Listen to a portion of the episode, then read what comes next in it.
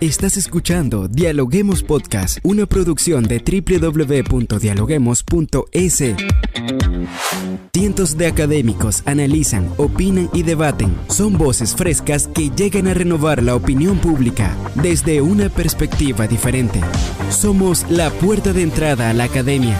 Somos el nexo de la academia con la comunidad. Escucha nuestro podcast en Spotify o a través de la web www.dialoguemos.es. A continuación, Rangira Briseño debate junto a expertos, académicos y estudiantes los temas más curiosos del planeta. Hola, ¿qué tal amigos? ¿Cómo se encuentran? Bienvenidos a un nuevo episodio de Dialoguemos Podcast. Como siempre, les saluda Rangira Briseño a todas las personas que se conectan en el Ecuador y en el mundo a través de la www.dialoguemos.es. Hoy en este episodio hablamos de un tema súper importante porque Ecuador lleva cuatro días de manifestaciones indígenas que por supuesto han traído pérdidas económicas para el país que en cuanto a ventas ascienden a daños millonarios al sector tanto exportador como florícola. ¿Esta paralización de actividades acaso representa un retroceso en el proceso de reactivación económica en medio de efectos de la pandemia? Hoy lo analizamos junto a Juan Rivadeneira, director ejecutivo de la Cámara de Comercio de Quito. Bienvenido, Juan, a Dialoguemos Podcast. ¿Cómo estás? Muchísimas gracias a Dialoguemos. Encantado de estar presente con ustedes y pues a las órdenes. Para iniciar, hablamos de 3.2 millones de dólares que se han perdido en los últimos dos días, Juan, en el sector exportador. También el sector comercial se ha visto obligado a cerrar las puertas por efectos de esta protesta social. ¿Cuál es la situación desde su punto de vista que vive el sector de producción y cuánto se está perdiendo? Cuéntenos. Bien, quizá vamos un paso más atrás. En el Ecuador hace algunos meses se hablaba mucho de la preocupación que tenían los ciudadanos en la opinión pública sobre la situación económica. Esa se calificaba como el principal problema que tenían los ecuatorianos. Luego de ello pasamos unas semanas en la cual la inseguridad fue el principal problema que tenían los ecuatorianos. Y ahora lo que acaba de suceder, lo único que provoca es que se potencie la percepción de la dificultad económica y la dificultad de la inseguridad que viven todos los ecuatorianos el día de hoy.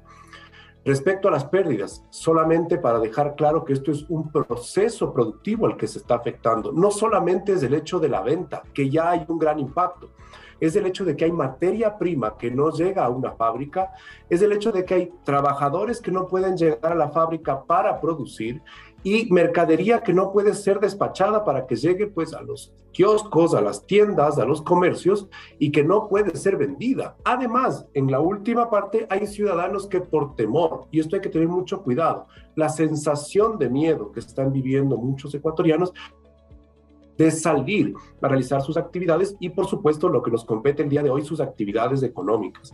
Las cifras que usted ha citado son muy cercanas. Sector exportador, más de 3 millones y si usted da cuenta, el sector comercial, al menos son 30 millones en los tres días que ha transcurrido ya de, de paralización, hoy siendo un cuarto día que se han visto afectadas las actividades comerciales.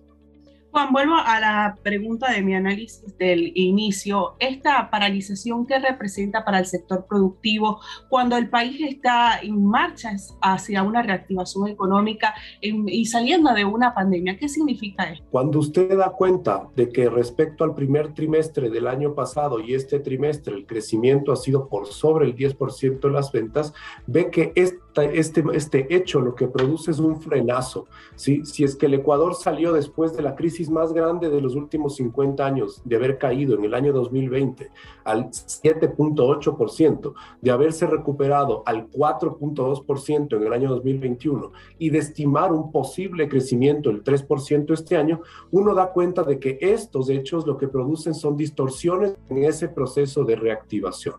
Eso, si lo vemos desde el lado de lo más amplio, en el lado de lo coyuntural, dé cuenta usted también que tenemos una celebración a puertas. El día domingo es el Día del Padre.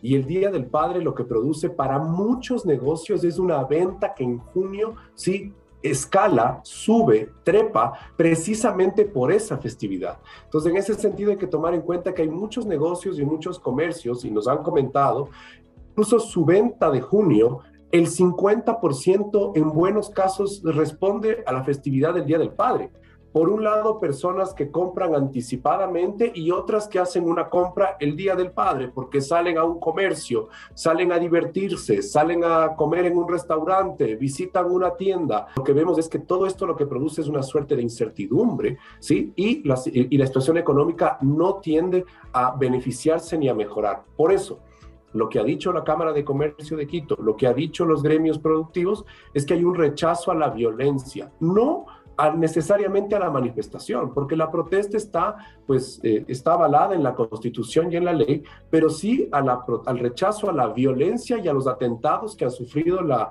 propiedad privada. Usted mira en las redes sociales, ¿sí? Eh, la violencia que han tenido productores, por ejemplo, de la Sierra Centro, sí que han visto atentados en sus propias fincas y que se ha producido también una parálisis en su propia producción por amenazas. Esperemos que esto en el corto plazo se pueda solucionar porque el interés político de pocos no puede estar por encima del interés pues económico y casi que vital de muchos.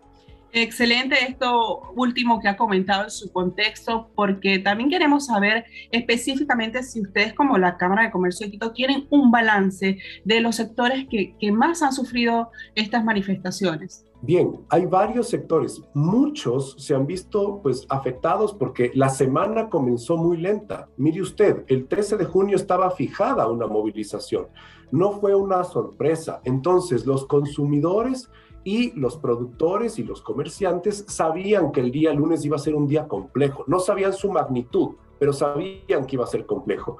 Pero si usted registra pérdidas diarias de 10 diarias de al menos 10 millones en ventas, que ya suman 30, si usted se da cuenta que hay decenas de contenedores que no han podido embarcarse, que no han podido salir de las fincas con producción de alimento fresco de exportación, usted da cuenta que solamente esto se sigue sumando.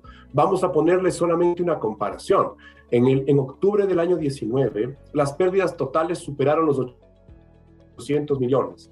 Nadie quiere que esa cifra sea ni remotamente cercana y más bien que eso debe solucionarse pronto. De manera que, pues el diálogo y las soluciones que se implementen por las dos vías son necesarias y de manera urgente.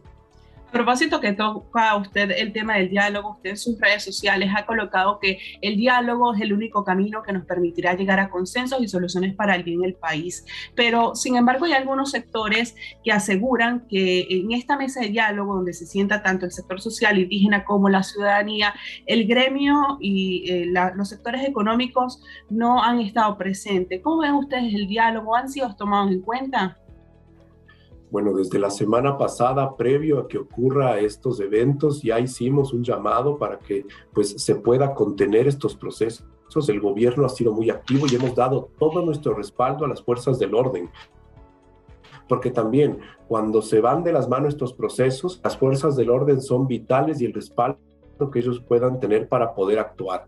Dicho eso, hemos estado en constante comunicación con el gobierno nacional y con el gobierno local, precisamente para hacer nuestro trabajo, que es llevar mercadería a los lugares de los puntos de venta con todas las dificultades que han existido y hemos encontrado mucha voluntad también de parte del gobierno para poder facilitar y que exista la provisión de alimentos, la provisión de bienes, la provisión incluso pues de movilidad eh, humana que lo ha permitido. Ahora, en el diálogo, como siempre sucede, pues hay dos partes. Y si es que la una no está dispuesta a escuchar la otra, ahí comenzamos de una manera muy compleja.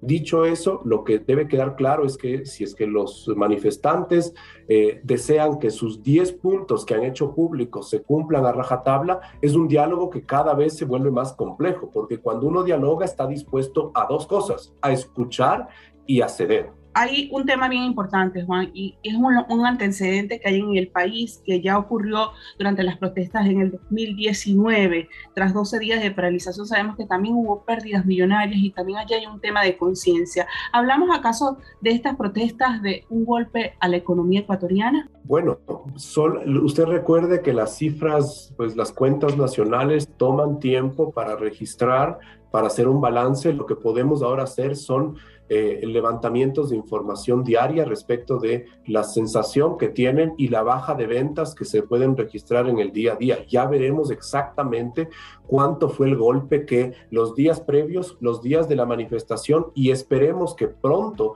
sí, esta manifestación concluya y pueda permitirse que la economía vuelva a intentar retomar el camino de la reactivación, porque de esa forma el golpe se podrá sentir menos. Pero ya le digo, en términos prácticos, solamente una vez que las cuentas nacionales pues presenten sus agregados, nos daremos cuenta del real impacto. Lo cierto es que cuando usted tiene comercios que tienen que cerrar más temprano por miedo, que tienen que cerrar porque hay turbas que están llegando. Y como he visto en algunos videos en algunas ciudades, pues la fuerza pública se acerca a anunciar que viene una turba y usted ve con total miedo cómo los comercios bajan sus puertas. Usted ve que indefectiblemente pues las ventas se van a ver afectadas. Ya para ir finalizando, hablemos de las propuestas que lleva adelante la Cámara de Comercio de Quito para involucrar a los distintos sectores, entre los que se pueden encontrar los sectores económicos, la academia. ¿Qué se está haciendo desde la Cámara de Comercio de Quito ya para finalizar? Precisamente unos días antes, la semana pasada, previo a que suceda estas manifestaciones, desde la Cámara de Comercio de Quito, juntamos al ECU 911, al ministro del Interior, al alcalde de Quito, a las compañías de seguridad privada, a los transportistas, a la academia, a una serie de actores, como usted ve, muy nutridos de la, de la, sociedad, precisamente para atacar el problema que pues teníamos prioritariamente en esas semanas y en esos días, que es la inseguridad. Y planteamos una iniciativa por la seguridad de Quito que lo que pretende es construir la red de seguridad preventiva y reactiva más amplia que pueda venir desde el sector privado y que involucra a la guardianía privada, que por supuesto tiene un despliegue importante en territorio, ¿sí? Y que permite poder levantar alertas, transmitirlas al ECU 911, donde está la central, mediante una aplicación, mediante una radio base única que permita después a la policía actuar. Ahora nos hemos encontrado pues con esta coyuntura, pero los esfuerzos en términos de seguridad son prioritarios porque para que exista dinamismo económico la seguridad es prioritaria. Seguridad física, así como también pues seguridad jurídica y una serie de elementos que componen la confianza empresarial. Dicho eso, hemos colaborado en ese sentido y también hemos hecho un llamado pues a la ciudadanía para que eh, pues pueda reportar este tipo de hechos, así la autoridad también pueda atenderlos. Muchas gracias Juan por acompañarnos el día de hoy en Dialoguemos Podcast. Excelente el análisis que nos ha dejado el día de hoy. Muchísimas gracias, encantado y a las órdenes. Gracias por escucharnos. No se olviden de seguirnos en nuestras redes sociales, Facebook, Twitter e Instagram como Dialoguemos Info y visitar nuestra página web dialoguemos.es. Soy Rangira Briseño y seguimos dialogando en podcast. Esto fue Dialoguemos Podcast. Escucha todos los programas de Dialoguemos Podcast en www.dialoguemos.es. Suscríbete para no perderte ningún episodio. Estamos en Spotify. Sigue escuchando Dialoguemos Podcast, el nexo entre la academia y la comunidad.